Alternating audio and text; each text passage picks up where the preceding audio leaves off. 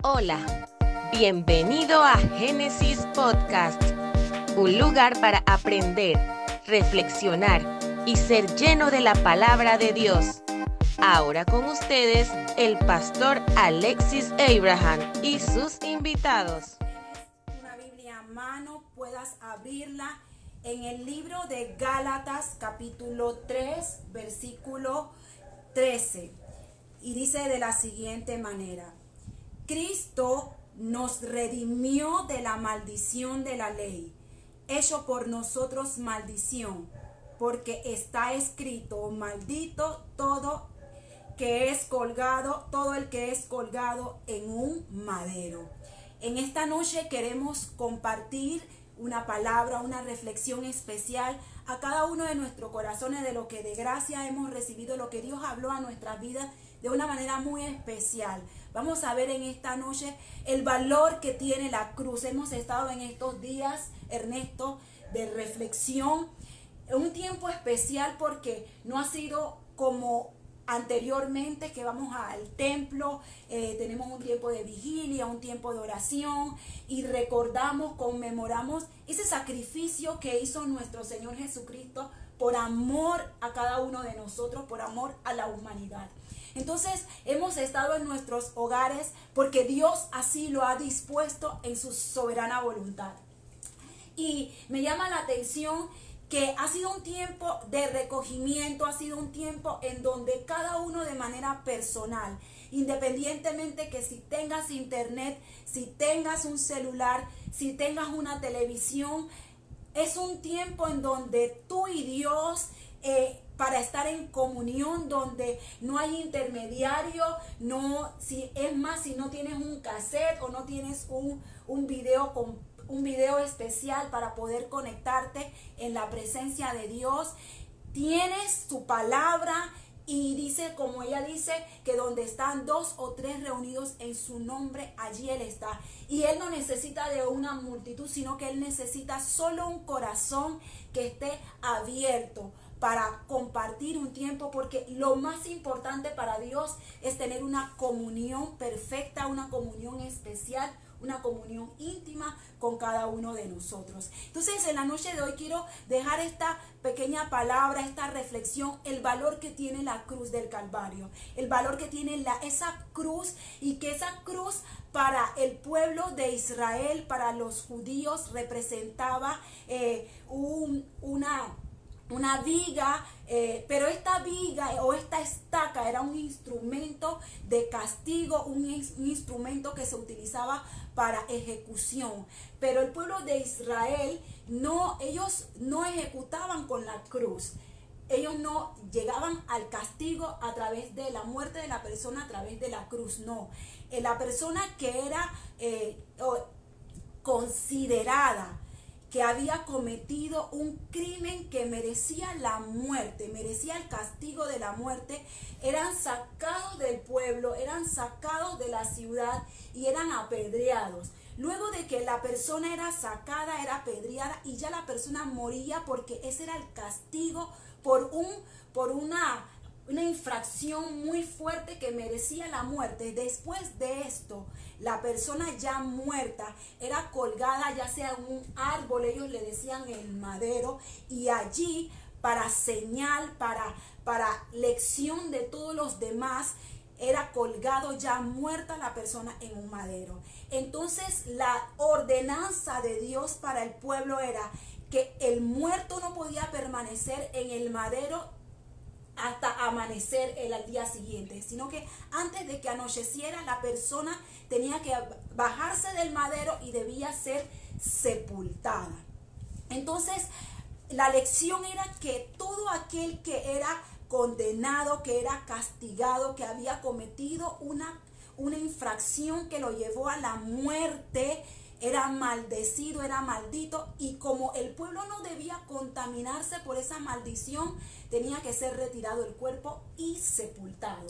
Entonces vemos que los romanos sí utilizaban la cruz como una señal de castigo, de, de penalización y de ejecución. Entonces ellos lo utilizaban para dar muerte a las para dar muerte a los infractores.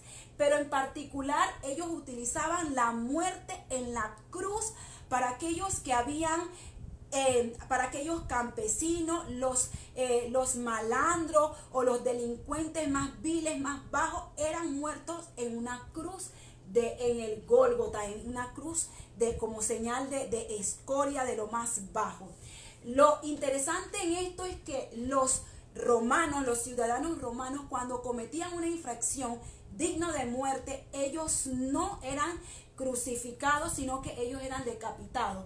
Así vemos, la historia nos eh, redacta, nos señala que Pablo murió por ser ciudadano eh, romano, murió decapitado. Jesús, por ser eh, de baja clase para ellos, igual Pedro murió crucificado. Entonces, el pueblo romano utilizaba la cruz como señal de castigo, de humillación, y la persona que iba a ser crucificada le quitaban sus vestiduras, era latigado, era humillado, era escupido, y no solamente eso, sino que llevaba una inscripción donde decía su pecado, donde decía su falta. Y la inscripción de Jesús era Jesús, el rey de los judíos. Él había sido condenado a muerte porque el pueblo decía que él era el rey del pueblo de Dios, el rey de los judíos. Entonces la cruz representaba tanto para judíos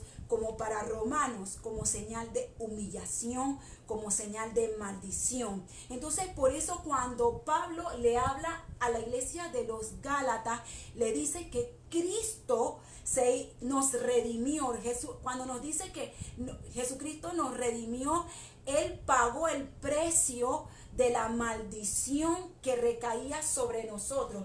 Porque el simple hecho de que usted y yo eh, faltáramos alguna de las leyes del Pentateuco, de, de los diez mandamientos, nos hacía malditos.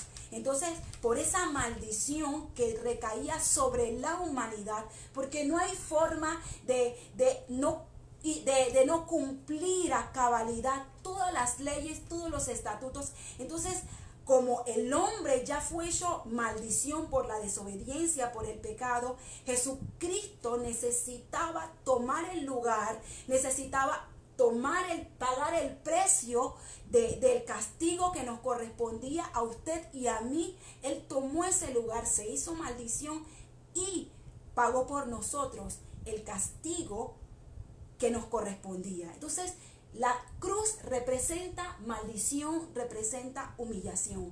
Pero lo que me, me, llama la atención es que cuando Jesús habla con sus discípulos, le dice, con relación a la cruz antes de morir, le dice a sus discípulos, por ejemplo, en Mateo capítulo 10, versículo 38, que el que no toma su cruz y le sigue, y, lo sigue en pos de él, no es digno de ser su discípulo. Pero cuando usted lee los versículos anteriores a esto, usted eh, puede ver que Jesús le dice, si tú no estás dispuesto a dejar tu mamá, si tú no estás dispuesto a dejar tu padre, si tú no estás dispuesto a dejar tus hijos, por mí tú no eres digno de seguirme. Entonces Jesús le estaba diciendo a sus discípulos que para poder seguirlo a Él y, llevar la cruz de Cristo, nosotros teníamos que estar dispuestos a dejar todo por amor a Él y darle el lugar que a Él le corresponde. Entonces, Ernesto, no solamente esto, sino que la recompensa que nosotros eh, recibimos por ya sea dejar padre o madre o nuestros hijos, dice su palabra, que el que por su causa pierde alguno de familiares, tierra o posesiones, iba a recibir en este tiempo el 100% de lo que había perdido.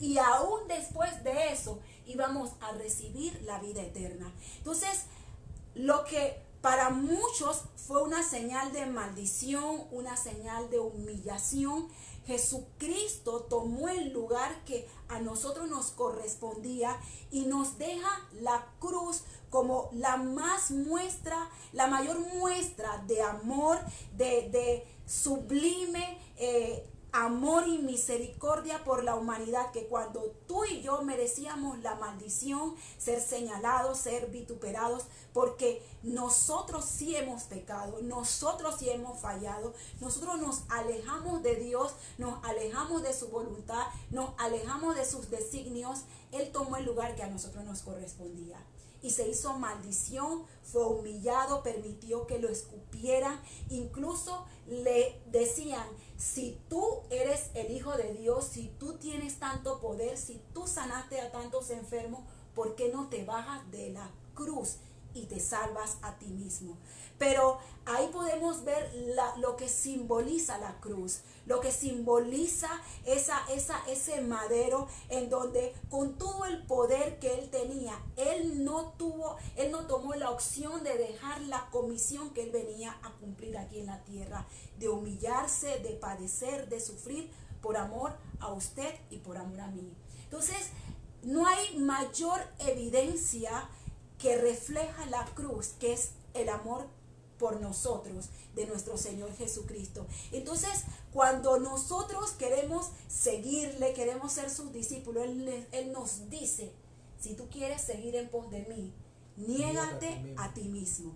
Deja a tu papá, deja a tu mamá, deja todo lo que te puede impedir que yo ocupe el primer lugar de que yo sea el centro de tu vida. Y no solamente eso, llega un momento en donde Jesús comienza a decirle a sus discípulos, ¿saben qué?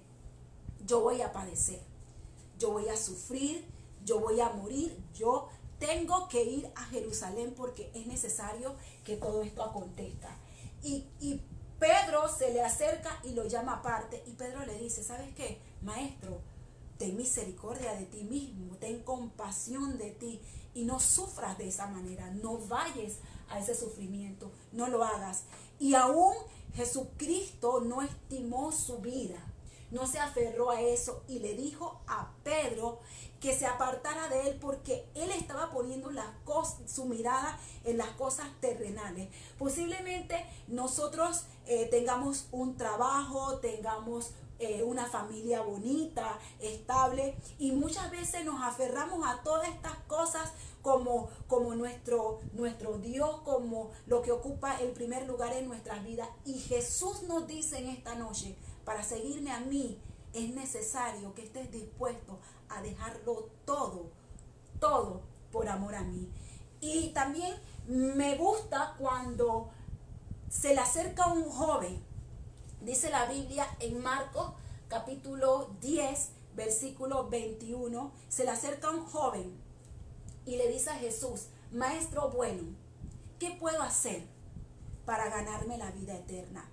Y Jesús le dijo, eh, te conoces la ley, los estatutos, los decretos, los preceptos, honra a padre y a madre, eh, sé obediente, no mates, no hurtes. Jesús, y este joven le dice a Jesús, maestro, desde mi juventud, desde mi temprana edad, todas estas cosas yo las he guardado. Y me impacta mi corazón porque Jesús se detiene a mirarlo. La Biblia en Marcos capítulo 10 describe esta escena. Cuando este joven le dice, todo esto lo he hecho, Jesús se detiene a mirarlo y dice la palabra que Jesús lo amó. Jesús vio la sinceridad del corazón de este joven cuando le decía, yo he tratado de agradarte, yo he tratado de seguir tus mandamientos, pero dime qué más me hace falta para ganar la vida eterna. Y a veces hay muchas personas que dicen, no he matado a nadie, yo cumplo con ir a la iglesia, yo cumplo con mis diezmos, con mis ofrendas, yo no le hago mal a nadie, yo no hablo mal, mal de nadie. Y, y, este joven le decía, pero me hace falta algo, dime qué me hace falta para ganar la vida eterna. Y Jesús se detiene a mirarlo. Y dice que Jesús lo amó, lo amó porque vio la sinceridad de su corazón. Y Jesús le dice, si quieres seguirme, vende todo lo que tienes, dáselo a los pobres y sígueme. Y toma tu cruz. Y este joven se entristeció en gran manera, porque en su corazón él tenía un deseo profundo de disfrutar de la vida eterna. Y él había tratado de hacer las cosas de manera correcta. Pero en nuestras vidas a veces hay cosas que quieren que compiten con el primer lugar de la preeminencia de nuestros corazones, con el señorío. Y Dios, Jesús quiere ocupar el primer lugar en nuestras vidas. Por eso que la cruz, para seguir a Cristo, para tomar mi cruz, para tomar nuestra cruz y seguirlo, yo tengo que cargarla, yo tengo que llevarla. Y entonces Jesús nos ama de tal manera y en esta noche quiere marcar en nuestras vidas, quiere marcar en nuestros corazones que la cruz representa la más grande prueba de amor. Dejarlo todo por Él. Atrevernos a soltar todo, despojarnos de todo y seguirlo. Ya sea familia, ya sea relaciones, ya sea eh, riqueza, trabajo, negocio. Que nada le quite el primer lugar a nuestro Señor.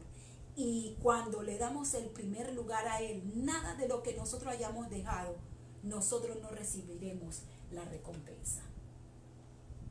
Ahora vamos a cerrar este tiempo con una palabra de oración. Vamos a, a, reflexionar en nuestro interior porque sabemos que cada uno de nosotros tenemos luchas, tenemos debilidades y hay cosas que quieren competir con el primer lugar que ocupa Dios en nuestras vidas, que ocupa Jesús en nuestras vidas. Y ahora yo te invito que juntamente conmigo eh, tengamos una palabra de oración reconociendo que hay debilidades, que hay luchas y que hay cosas de nuestra vida que quieren ocupar el primer lugar. Pero para poder seguirle, para poder ir en pos de Él, yo tengo que negarme a mí misma, tomar mi cruz y seguirle. Eterno Dios, te amamos de una manera entrañable, te amamos de una manera muy especial. Reconocemos nuestras debilidades, reconocemos que te necesitamos, que sin ti no podemos, que tú eres como el aire que necesitan nuestros pulmones para poder existir, que tú eres el timón que guías nuestra embarcación, que te necesitamos a ti y que con nuestras luchas y con nuestras debilidades hay cosas en nuestras vidas que en ocasiones quieren turbar, quieren perturbar, quieren disipar, quieren quitarte el señorío, el primer lugar, pero ahora lo presentamos delante de tu altar, ya sea como se llame, trabajo, familia, relaciones, te lo presentamos a ti, porque tú eres el Señor, porque tú nos amaste de tal manera que te comprometiste con nosotros, viniste a la tierra para morir por nosotros, por amor, para restablecer la relación que antes se había perdido. La mayor prueba de amor que no has podido dar es esa muerte, es llevar esa cruz donde aunque ibas a padecer, ibas a sufrir, no te negaste, sino que lo hiciste por amor. Y hoy día nos pide que estemos dispuestos a dejarlo todo por ti, para seguirte, para darte el primer lugar de nuestras vidas. Te pedimos fortaleza, que nos ayudes en estos tiempos de intimidad, de conocerte, de darte el lugar que a ti te corresponde. Gracias Señor por este tiempo tan especial que hemos estado en tu presencia. Así es. Le damos gracias a todos por estar atentos y conectados a lo que Dios tiene para nosotros en este tiempo. Qué bueno, qué bueno, hemos disfrutado de esta palabra. Y yo sé que usted también la ha disfrutado y ha llegado a cada corazón. Así que queremos que usted siga, siga en sintonía. Gracias por escucharnos. Nos encantaría que pudieras compartir este podcast con tus amigos y conocidos. Puedes suscribirte, calificar y dejarnos un comentario en cualquier plataforma que utilices para escucharnos.